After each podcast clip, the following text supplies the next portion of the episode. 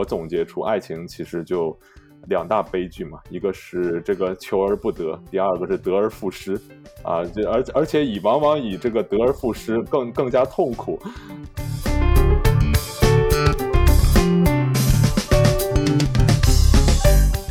所以我觉得，比起挑一个啊全部的干净的角色，然后假装我们美国没有这种种族歧视的历史，还不如去复盘上期这个角色的历史，然后去直面它，改变它。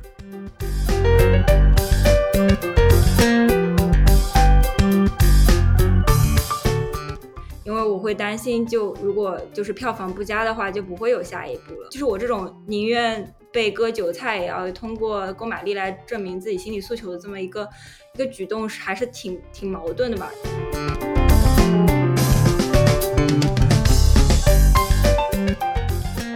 家好，欢迎来到新一期的忽明忽暗，我是主播王晨。大家好，我是主播金迪。啊，就今天我们厉害了，我们今天 大家看题目就知道，我们今天首先聊的是《上汽与十环传奇》这部电影，然后。当时我和戴瑞克就是想要聊这部电影的时候，就是嘉宾请谁呢？然后第一个进入我脑海的就是这一个嘉宾。虽然我跟他就不算认识，有过一面之缘，所以今天真的能够请到他，我也很开心。然后他也是一个有台的主播，所以说这虽然不是一次正式的串台，但确实是我们第一次请了另外一个播客的主播来作为嘉宾，所以就心情还是很激动的。嗯，那我就不卖关子，让这位主播自己来跟大家打个招呼。啊，大家好，我是主播呃娟钱娟，然后我是小声喧哗的主播，非常开心今天可以来忽明忽暗跟大家一起录节目，因为小声喧哗的另外几个人很早就看完了上期，然后看完他们立刻就 表达欲汹涌，然后就把节目已经做出来了，然后我当时因为不在美国，所以就看不上这部电影，所以我现在憋了一肚子的话，然后非常开心今天可以跟大家一起聊。对，就当时我在呃一个社交平台上面问娟儿嘛，然后我就说，哎，能不能来聊一下？然后他就说，哎呀，我们也录了，但是他们没带我。我觉得哇，这也太巧了吧！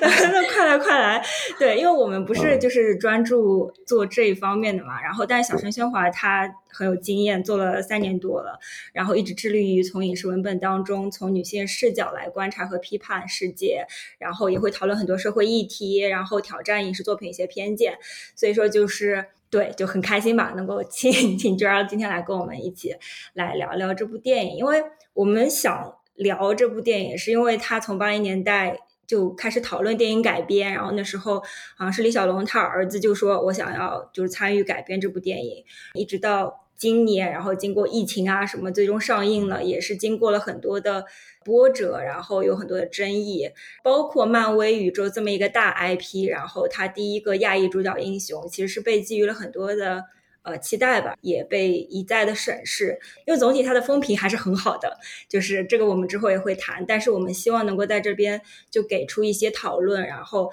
给出一些反馈，然后希望在以后就可以做得更好吧。就一上来，我们先不能免俗的，呃，大家来给这个电影呃十分满分的话打个分数吧，然后就以及讲讲你为什么给出这个分数。我也是大概几周前看过这个电影，在看之前，我其实我对好莱坞改编中国题材的这种作品一直都是印象并不是特别好，所以我之前我对上汽本身并没有特别关注，然后也没有太多的期待，然后这个电影上映之后呢，我。周围有些朋友去看了，然后都觉得这个电影拍的不错。然后啊，我自己也看了一些这个报道啊，包括这些啊电影评分网站上面对电影的口碑都是还是很好的。然后种种原因就让我觉得对这个电影是有一些期待的。然后我看完这个电影呢，我整体感觉这个电影是一个漫威用了很多心思去啊构建的，或者拍出来的作品是非常有诚意的。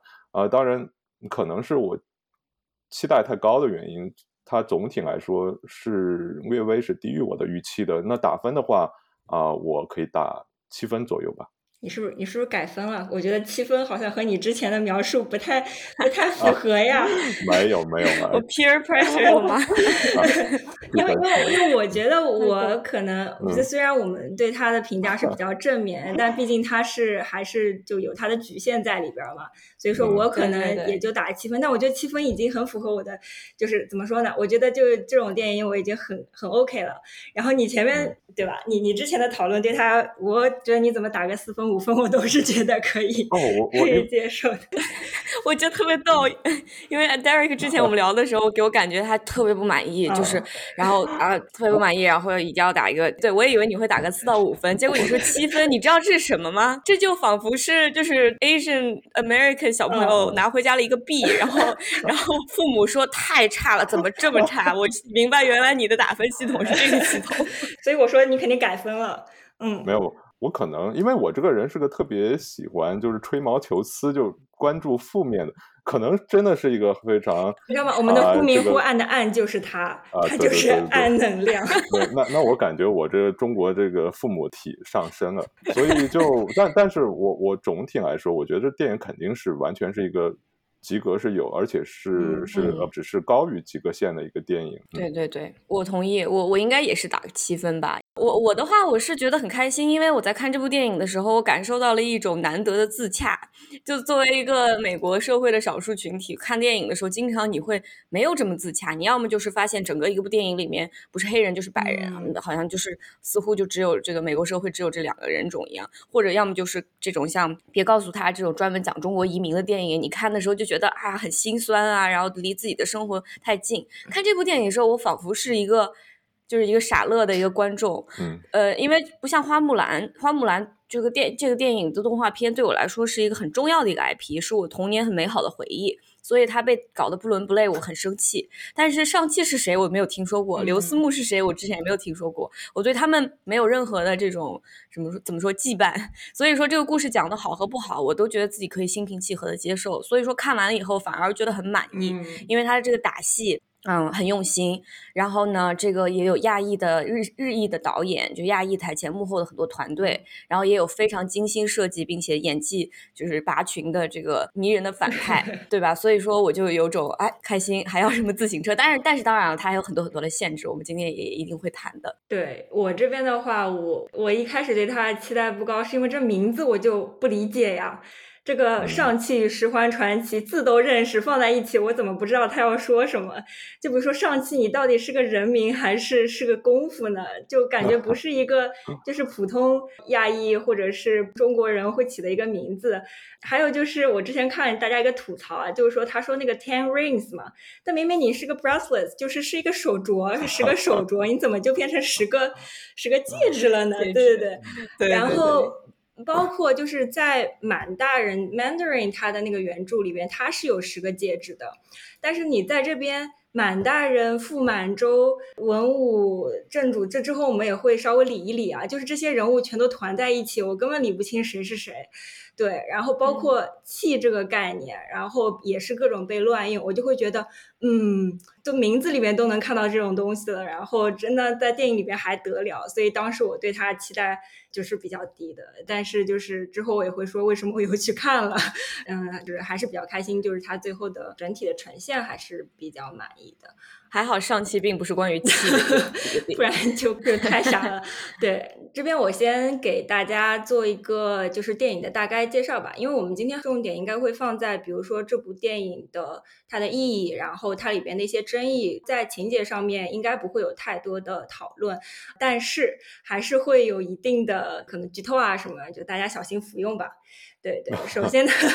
这部电影。呃，它除了是亚裔超级英雄为主角一部电影之外的呢，它也是漫威就下一个阶段的一就是主打之一吧。是漫威它现在进入了第四阶段，包括前不久上映的黑寡妇，呃，口碑好像一般，以及今年马上就要上的《永恒族》和《蜘蛛侠》的下一部。然后《永恒族》我还是蛮期待的，虽虽然我对漫威也真是不太了解，但这个概念让我觉得，哎，好像挺有意思的。然后上期他的扮演者呢是加拿大籍演员，呃，所以说之后 Derek 可以提一下，因为和他有那么一丝丝的渊源，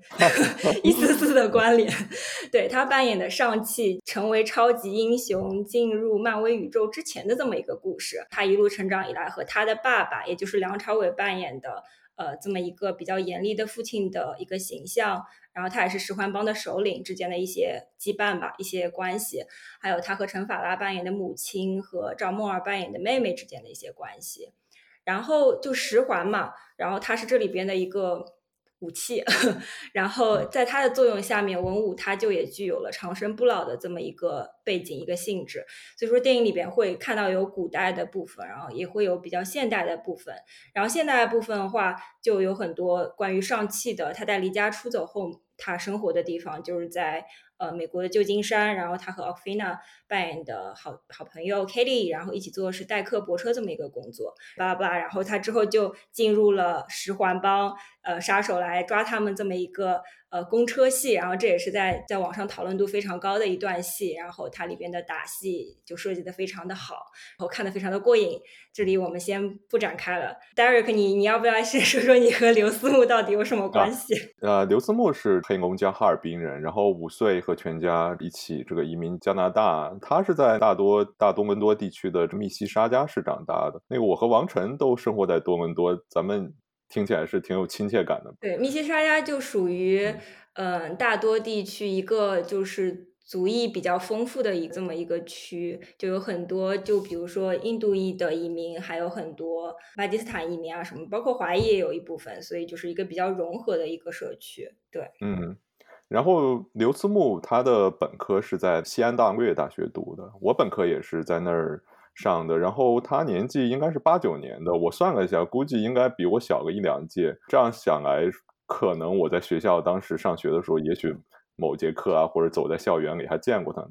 呃，现在想起来，真的是觉得挺有意思的。后来这个刘思慕就去了德勤工作，好像很快就被炒掉了，然后才成为职业演员。现在在看来，就是被炒鱿鱼，可能也也不是一件坏事，或许就成了成为一个好莱坞大明星的一个契机。反正这就是我们勉勉强强的和刘思慕的一些 一些一些联系啊，强行安利一下。呃，对，因为他作为就加拿大籍演员在好莱坞发展，就是我们多少还是会有一些亲切感的，然后也会寄予希望。包括之后他在多伦多在加拿大有名的一些作品，我们在之后也会稍微讨论一下，因为我有东西想要吐槽。对。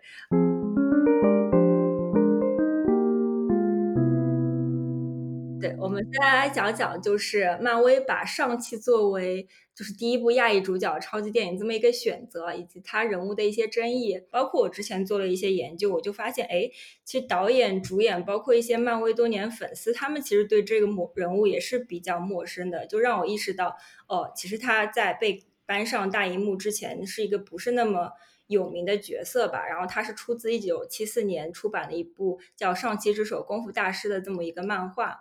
嗯，然后我当时就会想，那是不是因为就是在漫威宇宙里边，亚裔的角色选择不是很多，所以说他们就哦就挑来挑去，最后也只能挑这么一个人物来进行改编呢？但其实也是有一些什么什么韩裔绿巨人啊，然后一些会功夫的其他角色有有这么一些选择吧。我就会当时很疑惑，为什么选了上汽这么角色？因为他本身。不有名，但他爸又太有名，就就导致他的改编其实是有很多难度和就是一些很容易犯错的点在上面的吧。就那那我们接下来可能就要聊到傅满洲这个角色，就是他爸爸了。他傅满洲在北美这边，他就是一个非常有名的文化符号，就他的胡子特别有名。然后比如说他的胡子就是一个山羊胡，然后就嘴巴旁边两条这样子细细的。下来，然后你平时如果在看到一些人留这种胡子，或者说你看到一些就是漫画形象或者什么形象，他留这种胡子，就是大家其实可以马上说出来，这是傅满洲 mustache，就他就已经成为一种一种就是非常固定的就是这么一个东西了。当时漫威他也是特意去买了傅满洲的使用权，然后把他强就设定为上期的父亲，就是希望能够通过这一个更为大家熟知的角色，给上期这个角色增加一些分量的。所以我就会觉得，嗯，这个选择真的还还是蛮冒险的。是的，而且其实很有意思的是，一开始这个导演就是导演叫 Destin Daniel Cretton，他其实成长过程中根本就没有听说过上期，而然后他一查发现。就像你说的，就为什么找这么一个人？因为他的问题太多了，他甚至可以说是 Marvel 这么多年历史以来最有问题的一个英雄人物，而且又这么烫手山所以说，嗯，给他的改编带来了很大的对很大的困难。嗯，首先他们肯定是要放弃傅满洲的，因为傅满洲完全就是一个黄祸，整个这个 Yellow Peril 对吧？他当时的一个符号。哎，我记得就是一个访谈里面，这个导演说，第一次和漫威见面的时候。他就心里想的是，我们能不能换一个人拍，就尽量不要拍这个。但是在这个改编的困难，我觉得这个困难其实很有意义的，因为傅满洲这个角色，他在美国现在的政治讨论里面，其实仍然会出现。就前几天我出门在地上，在 Brooklyn 就会写着 China is the enemy，就这里面这个 China 它到底指的是人，还指的是一个 regime，还是指的是一个政府？这个我们都。就很难说，所以在这样的情况下，你去重拍这样一部电影，然后把这个烫手山芋接过来，然后尽可能的去改写过去的错误，我觉得是有意义的。因为就像花木兰九几年的电影，陪伴着这么多人一起长大，甚至是就是海那边的中国的小孩一起长大，那么有多少的人会之后再去看这部上汽？那再去看这部上汽的人，他会不会还记得？就说他就算记得，他也知道。就是新的这部电影里面的文武是这样一个迷人的反派角色，而不是就是之前那样一个留着大胡子跟他的手下说你要杀死白人抢走他们的女人这样的一个对于少数族裔的刻板印象的一个究极的怎么说 symbol。所以我我自己感觉改编这个电影还是很有意义的，而且我觉得改编的也挺成功的。而且你可以看到，就是漫威嘛，他很多很喜欢这种小巧思。就你说这个名不见经传的英雄，他从他第一个英雄，他所谓的漫威宇宙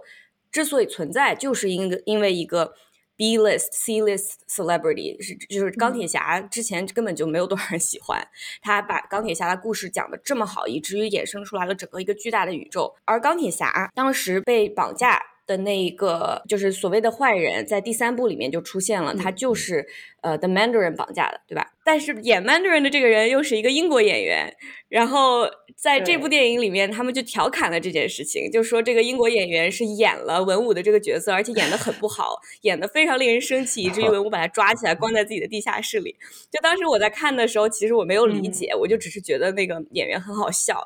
呃，然后回头再去查的时候才发现，哦，你知道吗？因为 Iron Man 三。钢铁侠三是好久好久以前的电影了，然后对吧？他在那个里面提到了，真的有一个呃，他提到了这个满大人，就 The Mandarin 这个角色。然后呢，之后呢，又有一个小的短片在 Disney Plus 上面发布。这个小的短片非常短，它讲的是什么呢？就是这个英国演员坐在监狱里面，被一个呃。Documentarian 就是做纪录片的一个人访谈，这个做纪录片的人说：“你知道吗？你演的这个角色令十环的老大非常生气。”然后这个英国演员说：“啊，真的有一个十环这个组织吗？我不知道的，就他们让我演，我就去演了。”然后这个采访他的人就说：“对，不仅十环存在，而且我就是十环的工作人员之一。”然后就把他抓走了。就这么一个小小的短片，当时大家看着觉得哎不知所云，到底在说什么？然后这么多年以后，在上期里面啊，终于把这个剧情接上了啊！原来当时他被抓走，后来就是被文武抓走了，关在地下室里，直到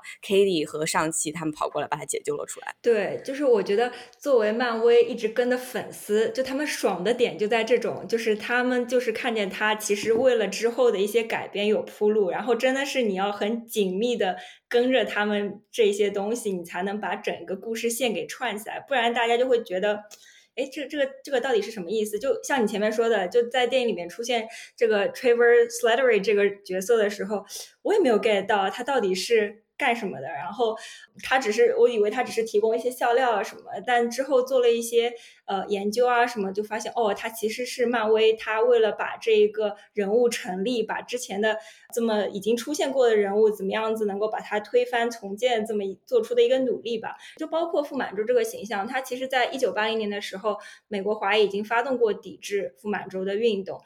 但是你出去，我在搜的时候，它真的还是到处都餐厅有它的形象啊！你看下他有乐队叫这个名字，堂而皇之的，包括就有一个就是软件插件 JavaScript，然后一个叫做一个 package，它叫 Mastered Jazz，然后它其中的一个插件。就叫做，因为它就是胡子的一种嘛，那它我的一个插件就起名叫傅满洲，就非常巧思，但是我就觉得这好像不是很能接受，就它已经渗透到如此的程度，是有我觉得是有意义一个比较广泛的一个漫威的推动力，去把它重建一个更加正面的形象，然后让大家和它割裂开来。那那我这边要解释一下，就是傅满洲、郑祖和徐文武这当中一个关系啊，因为我不知道你们 当时是怎么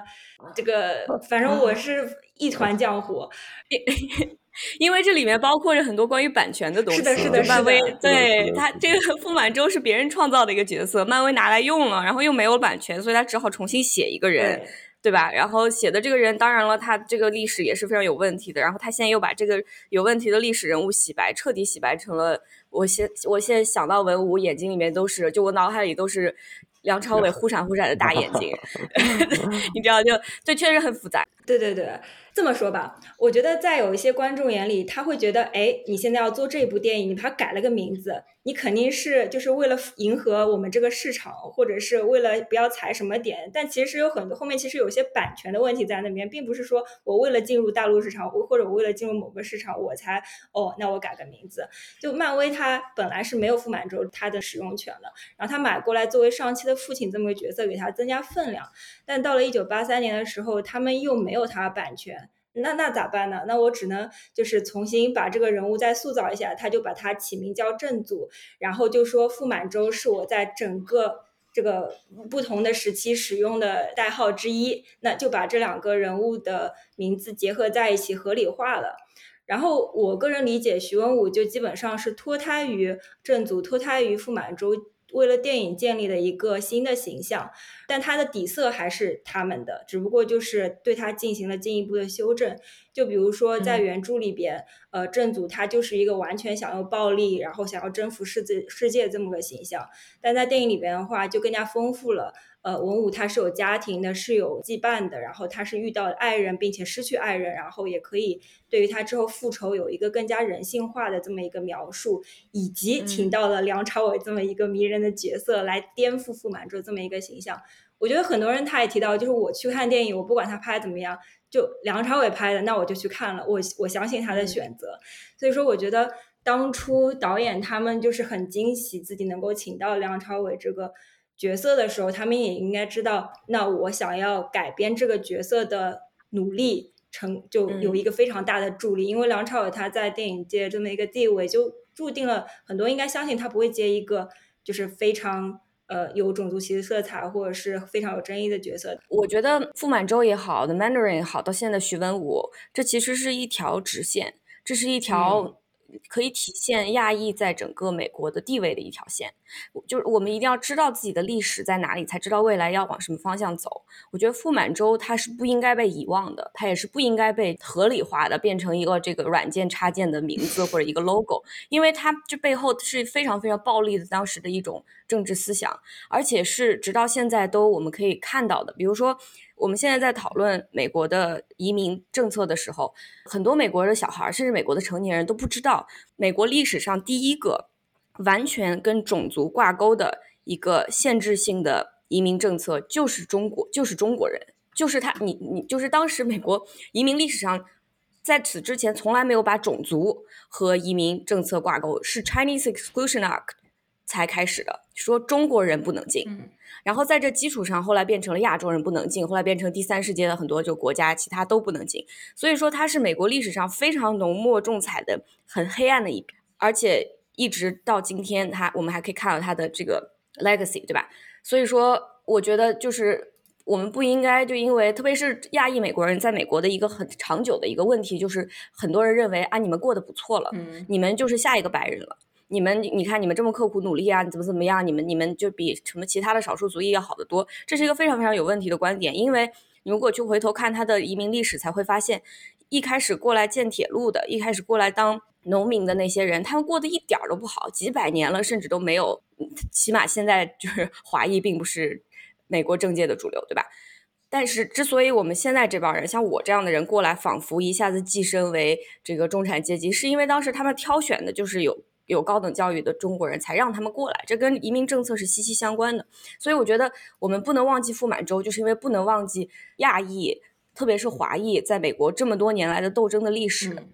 从傅满洲到 Mandarin，从李小龙到上汽，这一路以来所有的积极的改变，都不是白人社会施舍来的改变，是华裔乃至整个亚裔群体几十年通过建立社群内部的连接，通过去团结其他的少数族裔，去积极投身到美国整个民权运动才带来的改变。所以我觉得，比起挑一个啊全部的干净的角色，嗯然后假装我们美国没有这种种族歧视的历史，还不如去复盘上期这个角色的历史，然后去直面它、改变它，然后让我们记得这个二零二一年的这个拐点，它是很吃力的，但是也很有意义的。对，其实我们在 pre interview 的时候有聊到，嗯。就是娟儿也提到这一点，对，就是我之前是没有思考过这一点，就是我们为什么要去正面这个问题，就是为什么要去做出这一份这份努力，包括我们今天为什么想要在这边就是把它稍微理清一下，就是说不是要去洗白哦，就是这个这个人物和之前这些负面形象是没有关系的，我觉得是需要去承认他们就是有关系的。那我们在这边做什么努力？那我们觉得什么是对，什么是错的？我觉得他有做出一个正面示范吧，利用他这么一个大的影响力，我觉得这是迪士尼做的一个很有意义的事情。对于我来说，就像娟刚才说的，就是我我是相当于这个新世纪的，然后啊以留学生身份来到了美国。我是二十岁出国的，就我在国内成长的时候，我对这个美国华裔其实所面临的种种的问题，然后他们的一些努力或者一些历史，我其实并不了解，甚至包括这个傅满洲这个角色本身，我我是直到这个电影开拍的时候，然后媒体啊在在报道这个傅满洲这个有问题的这样的一个角色的这个争议的时候，我才了解到，这个美国还有这个或者说有这样的一个角色。我不知道你你们俩之前如果在国内的时候就没有来到美国或加拿大的时候，有听过傅满洲这样的一个角色吗？我听过，但不了解。就好像李小龙是美国亚裔、美国华裔的精神图腾，但是我们自己有自己的武打明星。就在中国的时候，李小龙甚至对我来说都不是一个特别特别有意义的一个符号，就更不要说傅满洲了。嗯，我我想插一个特别小的故事，嗯就是小声喧哗，他很多听众会有时候给我们留私信，嗯然后在微博上的其中一个私信是一个在北美做 TA 的一个一个人，他说我的老师在课件里面，嗯，用到了傅满洲这个形象的一个图片。我感觉到非常被冒犯，但是我又担心我的这种被冒犯是不是我太敏感了，是还是怎么回事？他是不是甚至知道他？然后他就问说，我应不应该写一封信去问问他？然后我我我我不太记得当时是哪个主播回的了，嗯，但是我就觉得你看像这样子的东西，也是他来了美国才学到的所谓的 learn to be offended。他明白了这个历史以后，再明白了自己在美国社会的政治的处境，然后觉得我是被冒犯了。那这种冒犯也是真的被冒犯。对，所以我就觉得像 Derek，我特别明明白你说的意思，就是这个人。嗯，就算就是傅满洲可能以前对我没什么意义，但是我在美国的社会生活的越久，我在这个种族歧视的环境里生活的越久，可能我就越明白一些容易被冒犯。那我觉得这种嗯容易被冒犯其实是值得理解，并且甚至值得鼓励的，因为你要不去说，那么就可能会被这种 model minority 的这个说法带着走，然后仿佛你自己身上的很多遇到的不公正的待遇，可能就都被压下来，觉得是不是我太敏感？我们知道这个电影在刚开场的时候，它就有十分钟都是中文对白。然后我也提到过，当时我整个人的感受是很紧张的。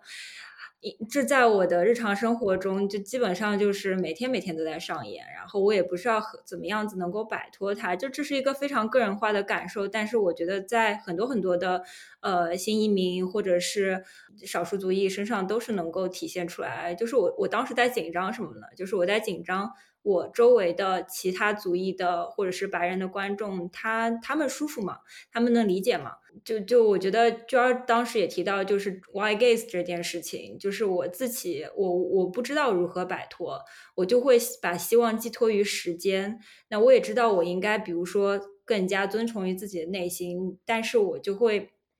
我也不知道，就我我不知道如何摆脱它，我只能是。直直到了十分钟之后，然后开始进入那个电影中的现代部分，然后思慕开始和奥菲娜开始讲英文了，然后他们或者开，或者是后来他们再进入唐人街，然后他们进入了一个家庭环境，他们有中文和英文夹杂对白，有上一代的人，这种让我就觉得哦，就越来越舒服了，我越来越习惯了，但是也让我开始想，那我一开始那种感觉到底从哪里来，我该如何摆脱它呢？也可能来自那个中文对白写的不太好，他有点正，他有点正，嗯，有点正，对。但是，但是我觉得瑕不掩瑜吧，就是他最起码是我能听懂的，不是有一些中文我需要看 字幕才能看懂的中文，是你感觉认认真真有在做中文的，就所以就看到有一些人他的那个影评里边在说不会说中文就不要说了，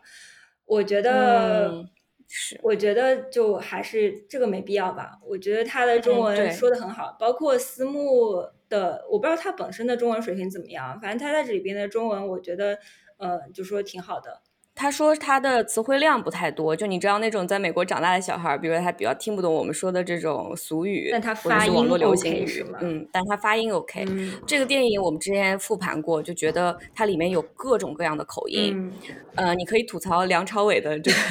普通话，对吧？呃，但是呢，在英文方面做的很好，因为 Katie 不会说中文，压根儿就 OK。然后上汽是十几岁来的，所以他的中文有一点点。嗯，别扭，但是还是很正宗。嗯，然后他的妹妹从小在中国长大，所以他的英文是有口音的，而且他的英文口音是我们都熟悉的那种中国人现代讲讲中文的人的英国的英文口音。呃，所以我就觉得啊，就是好像各方面都很很很可信。然后他这个可信来自于他的 casting。如果他要是非要逼着 k a t i e 演一个中文流利的一个华裔，他就演不出来。嗯。对，所以可能他还是比较借着这个演员本身的这种口音呀，然后语言呀，这是很重要的，因为语言我觉得它是很正直的语言，而且是很有力量的。比如说，这是第一次漫威。的观众需要看字幕才能懂的一部 英雄电影，嗯，在之前他们是没有这种经验的，对吧？对我觉得这个电影里面对语言的处理还是我还是挺满意的。哎，你这样一谈，我觉得很成立啊。就比如说像他妹妹，她其实一开始出场的背景是在是在澳门。他如果比如说讲中文、英文都能讲，但是他的英文是有一点口音的话，我觉得哎，突然就好成立啊。对对对。然后思慕他又是比如主要在旧金山，那他们兄妹之间有一些差别，就能够成立，这确实还是很厉害的地方。对，而且这里面的中文不是中国人的中文，你可以看到它有各种不同的水平的中文，这其实很令我感动。有可能我比较 容易升华，就小声喧哗喜欢上纲上线，因为就是像中国有长久的被移民、被殖民的历史，对吧？就是不管是香港、上海、东北满洲还是澳门，都有过殖民的历史。但是不管中国华人在世界的哪个地方，或者跟自己母国的历史有多么大的分叉。都还是顽固的去希望自己的下一代学中文，所以就会世界上会有各种各样不同的中文，然后各种不同的混合着不同时代的词汇的语语言习惯的这些中文，我觉得都很美好。嗯嗯，对。那那既然我们提到他这个选角的事情，我们再来谈谈他这个选角的问题啊，因为呃，他这也是他们被喷的一个点吧。就不管是从长相啊什么，这个可能我们不是太多想聊，但我们先来聊聊，就比如说。就是为什么选了刘思慕这个角色？他真的适合就是作为这个第一个亚裔超级英雄来来承担这么一个责任吗？我觉得刘思慕演技很很一般，然后这个本子也没有给他特别大的发挥空间。嗯，而且不像 Harry Golding，就是那《摘金奇缘》里面男主角，不会有人看他一眼就觉得哇好帅。嗯，但是他作为一个打了一个比较帅的，你觉得成立吗？哎，我觉得我的内心很复杂呀，因为。呃，怎么说呢？就是亚裔男性，他有两个极端。他一个极端是一直被美国主流认为是不可以做浪漫戏的主角的，嗯，因为没有魅力。但是另一个极端又是被 sexualize，对对吧？嗯所以说你在这两个中间要怎么选一个平衡？嗯最后他选了一个牌量调顺，并且真的很能打的一个演员。然后大家也对他没有之前的印象，因为我经常看来看去，好莱坞仿佛就只有五个亚裔男的，永远就是他们这几个人。是，所以挑了一个新的来。我希望接下来就是刘思慕还可以继续成长吧，我觉得他还是有很大很大的成长空间的。嗯，我我我记得我当时怎么说呢？我我我会这样子有点外貌，但是我觉得他有一些部分就有死角，让我觉得他 作为英雄不成立。然后特别是在最后打那个龙的时候，就有时候会有点出戏，但是我能够接受他来演这个角色，所以我当时又问。一个男性朋友，那你觉得谁比较适合演？你觉得吴彦祖适合演吗？然后他跟我说，我觉得吴彦祖不代表亚裔男性的外貌。虽然我觉得，哎，他好像对我来说就像一个 A B C，但他觉得他长得太太好看了，就是普通亚裔不长这样。就我能说，嗯，好像可以理解这个点，但是比如说。思慕现在我也能接受，如果是吴彦祖，我觉得好像我更能接受他是梁朝伟的儿子。啊 这个，呃，陈法拉和梁朝伟的儿子，确实他长得不太像。对，稍微有点出戏，但是我觉得你能看见他很努力，打戏上面就是过硬，然后嗯，演技上面有时候会让我有点出戏，但是我觉得是有前途，可以可以继续努力啊，因为他毕竟之前是在加拿大做情景喜剧，就是我我知道他是从做情景喜剧，一下子能够做一个亚裔英雄，我觉得肯定是付出非常大的努力了。那那之后他可以把这个角色带到哪里？呃，我觉得是需要他个人的努力，包括漫威怎么写这个角色。的这么一个规划，因为我特别特别担心的就是到了他个人电影里边就很有魅力，但是到了漫威宇宙那些比如说复仇者联盟这种群像化的刻画的时候，就会被边缘化，就会有这种嗯，会有这种这种担忧。这个完全看编剧，我觉得他想边缘化一个嗯人，每队都可以被边边缘化。我觉得我们其实对刘思慕的期望，其实有种全村的希望就是你了的这种不切实际的期望，因为我们一没有一个人能代表整个亚裔男性的魅力，对吧？你像那嗯个叫什么 Cumberbatch，长那么崎岖，大家觉得还是很帅，因为他很有人格魅力。然后 Doctor 嗯 Strange，然后又有像美队这样子，就是像小，就是 我一直管觉得他是呃金发碧眼童颜巨乳的这样类型的白人男性 当然也是有市场的。他们两个就很不一样，但都很有魅力。我们不能指望刘思慕一个人代表所有的有魅力的亚裔是是男性，我们就是需要嗯更多。嗯。对我我觉得是上期这个剧本那个没有给刘思慕太多的发挥空间啊，就是整个对上汽本人这个角色塑造上，我觉得缺乏一些逻辑性和一些张力嘛。我希望是在未来的呃新的呃上汽的后续的一些续集中，给他更多的发挥空间嘛。那这嗯次我我觉得他没有太多的可以在剧情上表现自己的情感部分的呃机会。所嗯以现在去讨论他演技好不好，也许可能我我有的时候想，是不是并不是特别公平？嗯对嗯，我同意。其实就是之前你也提到梁朝伟这个角色之所以这么迷人，当然跟他演技有关，但是也跟他这个角色的设定和他的心路历程、他的情感这这条线有关系。对对，像梁朝伟啊，他他有更多的机会去输出一些就情绪价值，或者说他有很多内心戏的部分，嗯包括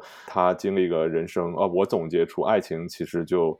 两大悲剧嘛，一个是这个求而不得，第二个是得而复失 对，啊，这而而且以往往以这个得而复失更更加痛苦。嗯对对对，所以就梁朝伟在电影中，或者说这个文武这个角色经历了对他来说极其痛苦的一个得而复失的一个这个过程，所以他有很多的机会去表现自己内心的一些纠结。嗯然后梁朝伟本人又是一个这个演技非常厉害的一个老戏骨啊，一个香港老演员，所以他就很快的就抓住这些机会，然后可以在电影中塑造一个比较丰满的一个形象，然后看起来比起上汽来说，就是这个文武这角色，在我看来更像一个活生生的一个活人。嗯嗯，哎，你这么一说，我本来超级同意，但是你这么一说，我突然意识到，其实上嗯汽它是有一个非常非常经典悲剧式的这么一个设定的，他需要嗯去杀死自己的父亲。嗯。就在从古到今，所有很多经典里面都是一个男性怎么转变从男孩到男人，你要杀死自己的父亲，弑父嘛，对吧？要弑父，要救母，就是沉香沉香的剧本被他拿到了，但是他没有把当时那个他们两个大战的时候，父亲最后牺牲了自己，他的那种嗯纠结没有表现出来，他就在那站着。就 我现在觉得可能是不是，我总觉得当时应该我应该更感动一点的，然后那段戏稍微有点垮。嗯，我我觉得可能是前期铺垫的不够的原因，因嗯为他整个我觉得弑父的过程听起来不是很合理啊，就就嗯在在我后来看来，就我们后来无法感动，或者说在啊父子俩大决战的时候，整个后面的戏就感觉并不是很合理的原因，就是因为之前没有任何铺垫，我我至少我看完的一个。感受不太能理解，就是为什么就我觉得他上戏本人会产生一个弑父的一样心理。嗯，对他突然说我明天要杀了他的时候，我就很懵 恨意何来？啊。对，我觉得他爸爸对他还好啊。对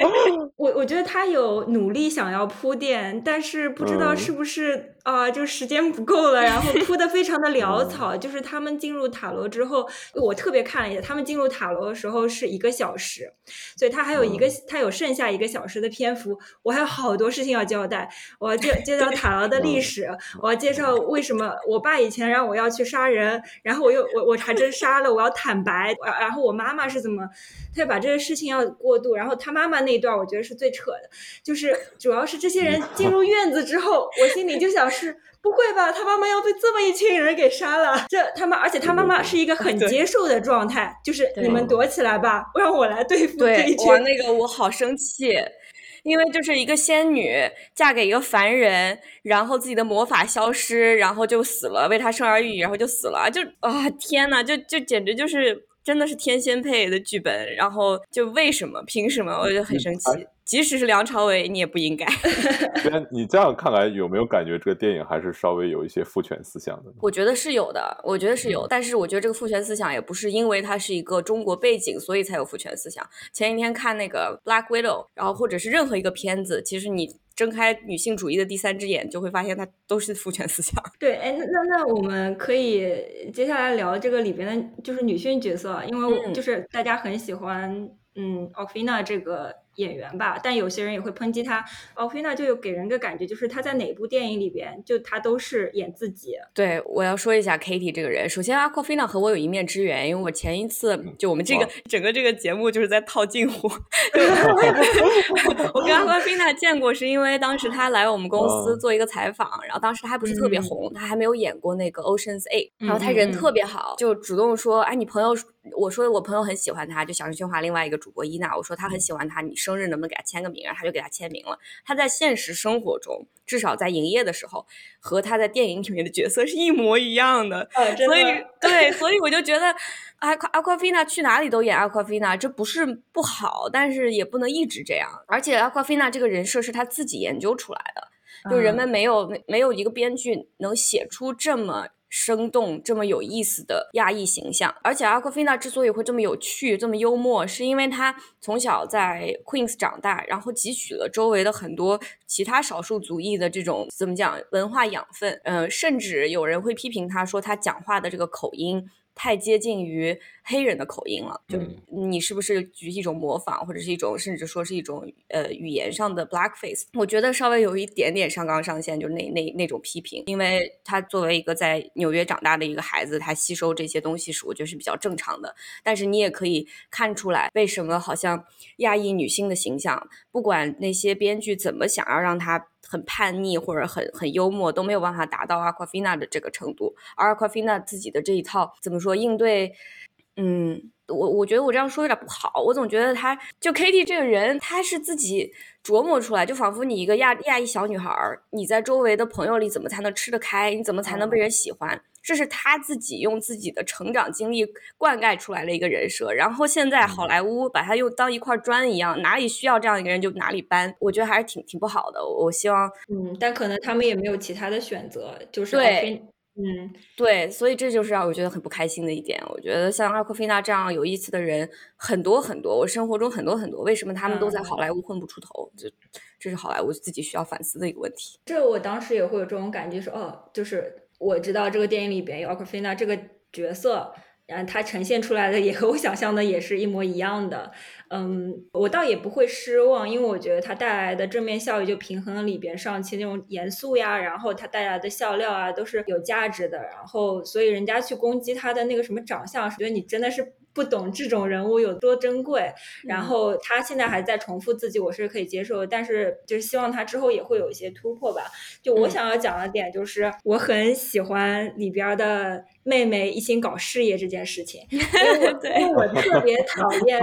就是有感情就莫名其妙感情戏的影视作品，就是比如说我看一些嗯，比如说职业剧啊，就比如说像是实习生格雷啊，或者是 CSI 啊，然后去做侦探。啊什么的，只要一开始大家莫名其妙开始谈恋爱了，我就想弃剧。就是我觉得你可以谈，但是你要有铺垫，然后你要成立，你不要就是为了让比如说私募能够谈恋爱而安排一个人跟他谈恋爱。而且这里边的亚裔对我来说不是过分性感的，然后不是一个花瓶角色，就他们 Kitty 有 Kitty 的特色，然后呃就是夏琳有夏琳的特色，她妈妈有妈妈的特色。但就像你之前说过，她有一些 girl power 的东西可能有一些牵强，但是我觉得在我这边来看，最起码他是一个有自己的独。立的成长背景，独立这么形象一个存在的，这是我我说为什么我是还是比较喜欢里边的女性角色的这位，嗯，这点我还是就是很赞同王晨说的，就是啊里面的角色其实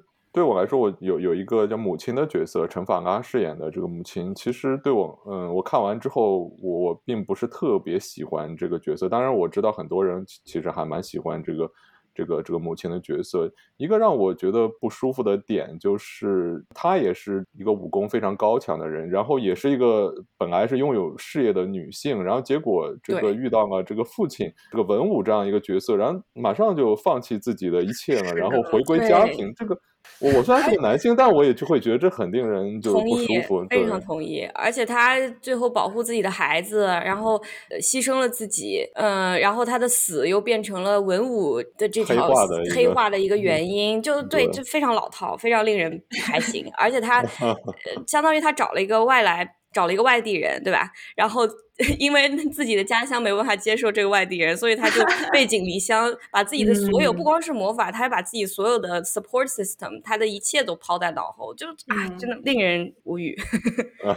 然后 Kitty，哦，我我不是 Katie，我想说妹妹这个角色，我也觉得她一心搞事业非常帅，而且结尾的彩蛋里面有似乎有暗示说他将将来会是一个继承了父亲衣钵的一个反派，亦正亦邪这么一个人物，但是他在。又是这个垮掉的这个第三个 act，呃，里面他要牺牲自己，然后让哥哥去完成自己的复仇。我觉得他和父亲的仇才更深，好不好？如果是他想要杀文武，我觉得我非常能理解。先是把自己抛在一边，不教他功夫，让他自己学。这个重男轻女已经不能更更明显了。当然，文武这种老古董，我觉得这也是说得通的。但是他 完全被抛在一边，母亲死了以后，他没有父爱，没有母爱，自己混出头，跑到。那个澳门去开了地下赌场，这背后有多少辛酸？就比上汽跑到 San Francisco 去当一个停车的不知道要苦多少倍。就而且我觉得上汽作为十四岁一个人无证移民，在纽约西部 居然还能住得起房子，我觉得这个是非常不不我不能理解的一点。就很多我的 San Francisco 的朋友看完了都说他是怎么租到房子的？就是他爸没有偷偷资助他吗？就美国租房子很难是吗？就 San Francisco 特别贵，比纽约还贵。以他那个 valet 的工资，怎么租到那个房子？他当然是住在车库的，但是呢，也还是有点说不通。那那我想问一下，如果像他那那样的一个群体，就应该住在什么一个地方？如果真实情况下，应该会更小一点吧。然后可能地下室，就 San Francisco 很多很多的人。就住不起，住不在 San Francisco，可能要住到更远的地方去，比如说 Oakland 的深度深部啊之类的。当然，我不是本地人，说不定他住的就是 Oakland，我不知道。但是就你知道，十四岁一个人在美国混成这样，当然也可能是困难的，但我觉得没有夏琳那么苦。如果夏琳想杀他爸，我和我还是可以理解的。对，所以他之后不是在塔楼的时候，他就是要坦白，我之前我爸给我布置任务，然后我其实是杀了人的那个地方，他是对 Kitty。坦白的，我就很难代入。就是我觉得如果是和他妹妹坦白，我觉得他妹妹更能够理解他，就是因为他们一起成长，然后知道他爸是怎么样子的人。然后我知道你做出这个行为，你是想向爸爸证明什么？就如果是他们两户之间的一个互动的话，我觉得我更能够 get 到。然后 Kitty 这个角色本来就是用来。缓和这种紧张氛围啊，轻来轻松氛围这么一个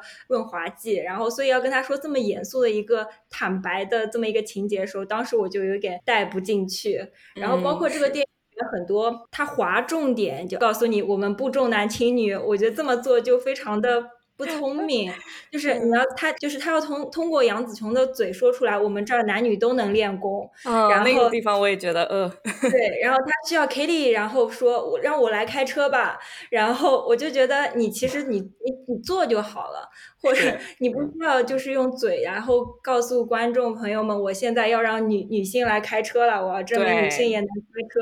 就我觉得这个就很没有必要。对，有点生硬，有点有点傻，就仿佛我做了件好事，大家快来！我做了这件好事，大家快来看。对对对对对。嗯，而且 Katie 那个什么威叔，人家几十年的弓箭手，上来就领便当，然后 Katie 学了三个小时就把龙给杀了，我真的。就那一段也是，就进入塔罗之后，我觉得他们就整体就感觉我们要快赶赶进度啊，然后他爸爸就要来了，然后我们要让思慕开窍，我们要让 Kitty 学学弓箭，因为等一会儿这个剧情都得用上啊，然后就让人看得非常的着急。对对对，我我我下面想说的一件事情，也是我看电影之前的一个感受吧，就是我看电影之前，就像大家说的，我其实对他不是很有期待，但是呢，我也说服了自己，就电影只要 OK。我就会买票去看支持一下，因为我会担心，就如果就是票房不佳的话，就不会有下一部了。就是我这种宁愿被割韭菜，也要通过购买力来证明自己心理诉求的这么一个一个举动，还是挺挺矛盾的吧？因为我觉得烂片也分，就比如说，如果你是讲故事能力差，然后演技差，这种烂片我能接受，因为不是没见过。但是如果进去之后发现，你既然要拍亚洲文化，或者是要拍亚裔的故事，没有做好功课，漏洞百出，然后有歧视色彩，那这种烂片，我觉得，那我这种韭菜是不是有点太，就是我有点太自我牺牲了？嗯，我觉得你对自己有点太要求太严格了，因为我们支不支持 这个片子，并不能起到这么大的决定性的影响。反而我们挑剔一些这种，就是好莱坞才会好好干活，你知道吗？就 上汽现在全球两点一、两点五亿美元，可以说是比较低迷的现在的电影市场里面一一一匹黑马。这不仅仅是我我们这些人去支持他，他的确是一个讲的不错的故事。然后呢，在全球很多其他地方，甚至是嗯亚裔人口并不是那么多的地方，也非常受欢迎。这说明他至少作为一个 blockbuster，它是成功的。但你看，像那种。我觉得越来越多的很大投入的电影，最好几好几部都彻底不行。比如说像《Cats》拍成那个样子，你会去怀疑怎么会有这种好莱坞的一线明星跑去拍这么烂的片子。所以可以说，现在的市场，我觉得可能好在于好的片子的确会被接受，然后不好的片子也的确会直接的反映在市场上面。呃，所以可能我们不再是十年前、五年前的状态，就是你随便拍一部什么，我都要吃下去。可能我们现在的选择会更多，因为因为。近几年，就是我们也看到，就是一些我们会强调什么亚裔卡斯电影，然后他们也形成了一些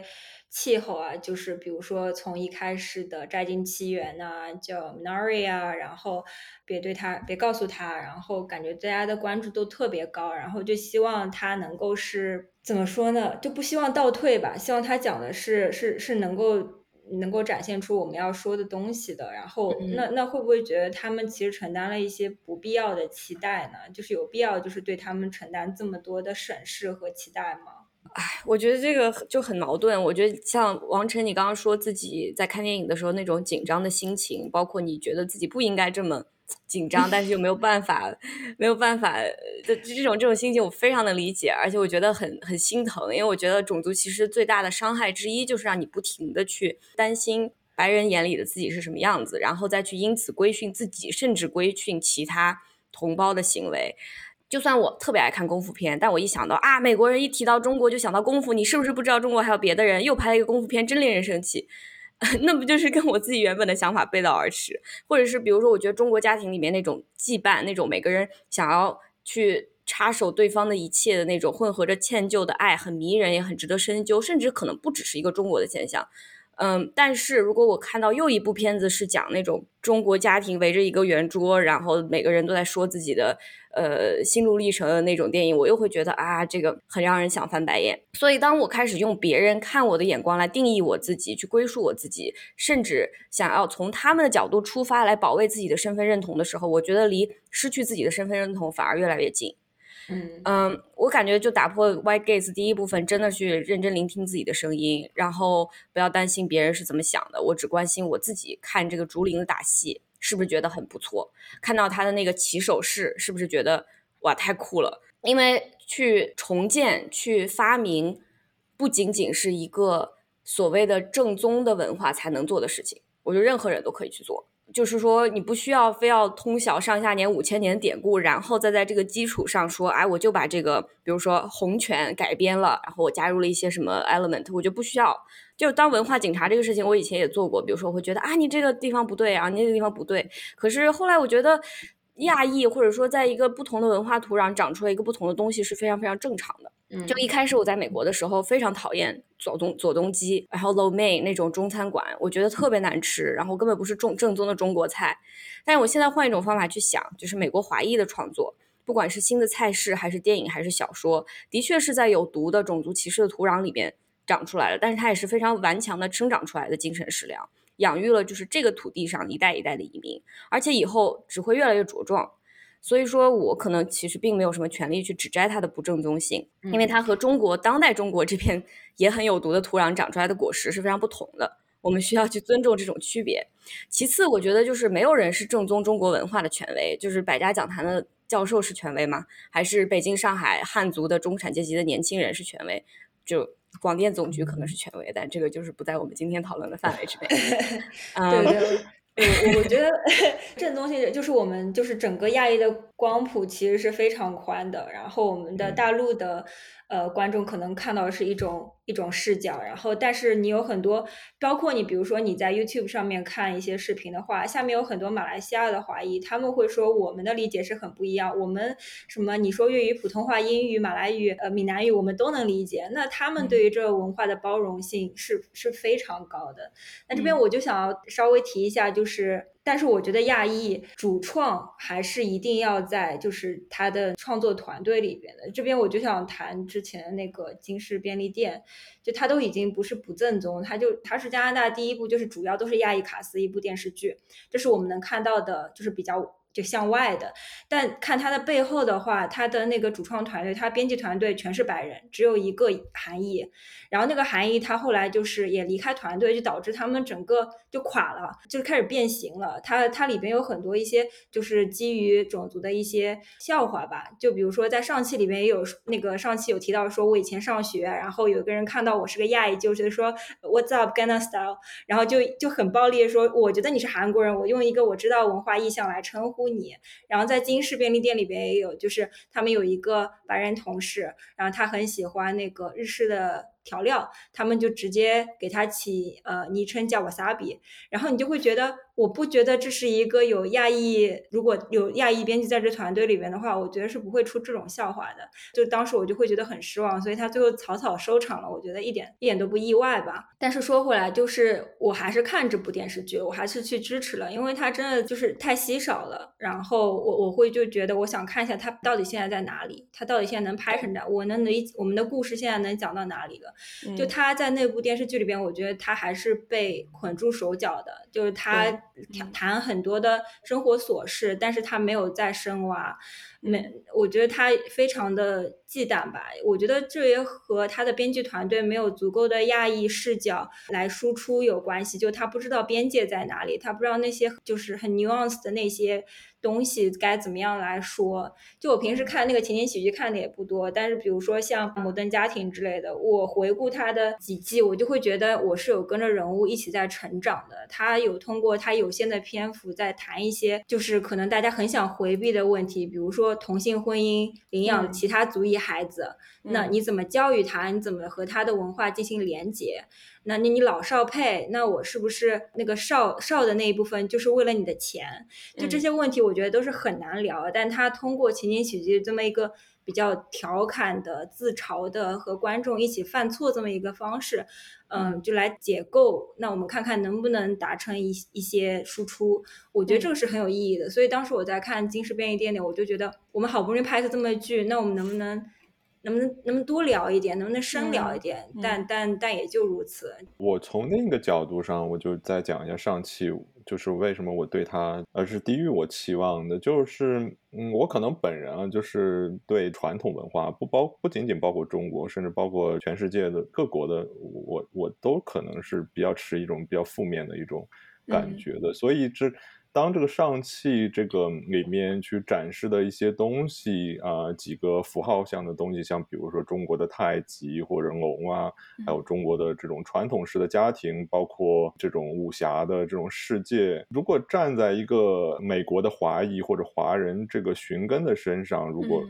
他最后寻的这些根是这这种所谓的这种中国文化，我其实是觉得是比较失望的。嗯，然后当然，我觉得我是一个留学生代表这种。来的这种一代移民，可能我对美国的第二代、第三代的华裔在美国社会所经历的这些事情，他们的寻根想寻成什么样，我其实我又觉得我其实是无权指手画脚的。对，所以，我我觉得这整个电影里，我可能觉得这大概不是刻板印象，但是我觉得整个对中国或者对亚裔或者。本身的这个想象力，在我看来可能是比较单薄。我觉得没有太多吸引的地方，是刻意的去突出一些所谓的中国元素，让我觉得有些。刻意，然后可能是在重复已经有的一些模式或者套路吧。嗯，当然，就也许也是因为我期待太高的一个原因。嗯，我其实挺同意你说的这一点的，因为就是其实你很看很多呃华裔他们去寻根，他们对于这个母国的一些文化意向是带着一种非常。浪漫的这种 rose tinted 的这种眼镜的，就我想起来，我们小声喧哗之前采访过一个印度女孩，她是印度留学生来的美国，她看那部轻喜剧叫呃 Never Have I Ever 的时候，他就觉得你们一个印度裔美国人拍出来的电影，拍拍出来的片子怎么这么陈腐？就你们怎么还在说这个 arranged marriage 这个这个？包办婚姻，然后甚至还用一种非常理解的温情的眼光去看待我们认为很落后、需要去打破的东西。所以我觉得，其实 Derek 你说的这个有一点一脉相承吧。我我其实同意。然后我觉得就很矛盾嘛，一方面一帮一一群人希望更加呃去考究。希望把所有跟中国相关的东西都搞得很精细，并且很正确，呃，甚至是盾是什么形状，然后什么武武器有没有出现在过中国古代的哪一个朝代，希望都能搞得很清楚。但是另外一方面，我我们又希望它能够创造出一些更新的东西去，呃，这个我觉得漫威目前没有做到，相当于去这中国中国这些意象的宝藏里面去挑了几样，然后呢把它拿过来用了，去讲了这样一个故事，已经让。我个人觉得满足，然后让一些对中国这些元素并不特别了解的人反而觉得更加耳目一新。那我觉得可能接下来希望更多的人能够把这个宝藏变得更大吧，而不是只是去这里面去挑几样东西来讲故事。嗯，对对，就是就是之前我记得你们小声笑话在花木兰有一期，然后讲到里边。呃，服化道的事情，然后你们觉得服化道太太鲜艳了，然后不符合就是我们的审美。但是你们的其中一位主播说，哎，我的一位华裔朋友说，这个是这个片子里边的亮点，就有时候让我就觉得。电影的主创他可能并不是不知道这样子好像不是最合适的表达方式，但他需要迎合一些还没有前进到一定程度的一些固有的想法。那怎么样子在当中搭一个桥呢？那我可能就先先走五十步吧。我觉得在上期里边，我觉得他已经有比。那个步子迈的更大一点的，然后我来卖个一百步，然后看看市场反应怎么样。就在我个人来看，我会觉得他给出了一份有点不一样的答卷，然后也证明这样子的答卷是可以有好的市场反馈的。嗯，我其实想到，我不是之前在 pre interview 的时候我说你在漫威找自己的精神家园是找不到的，但是我现在意识到一个问题，就是你说不定会喜欢看 Avatar and the Last Airbender。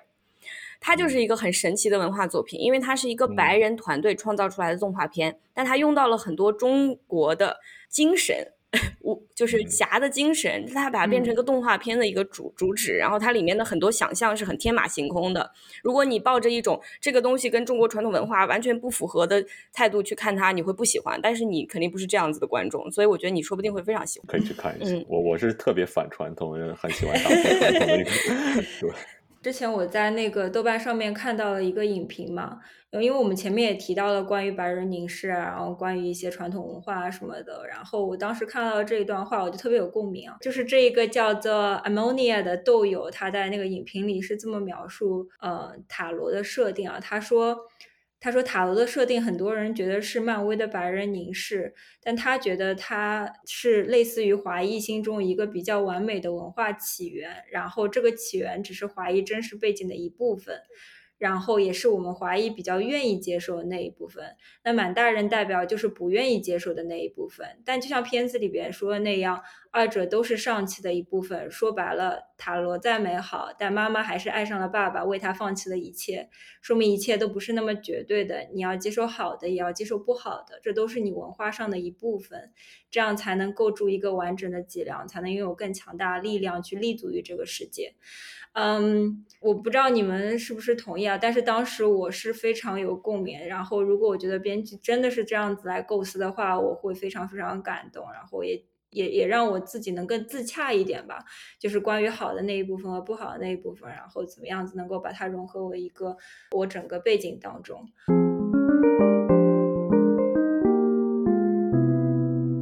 那今天感谢娟儿来和我们一起讨论《上汽十环传奇》这部电影啊，然后这我们真的是小博客宣传大博客，如果没有听过小声喧哗的朋友，就欢迎订阅他们的频道，或者是关注他们的微博。听到我们这个的时候，他们肯定也上了他们上期那一集了，所以如果要补充更多个这部电影的内容的话，可以一步去听听他们的那一集，也是非常的精彩。也欢迎大家在喜马拉雅、小宇宙、Apple Podcast、Spotify 搜索并订阅我们的频道，呃，或是在微信公众号搜索“忽明忽暗”关注我们，给我们留言反馈。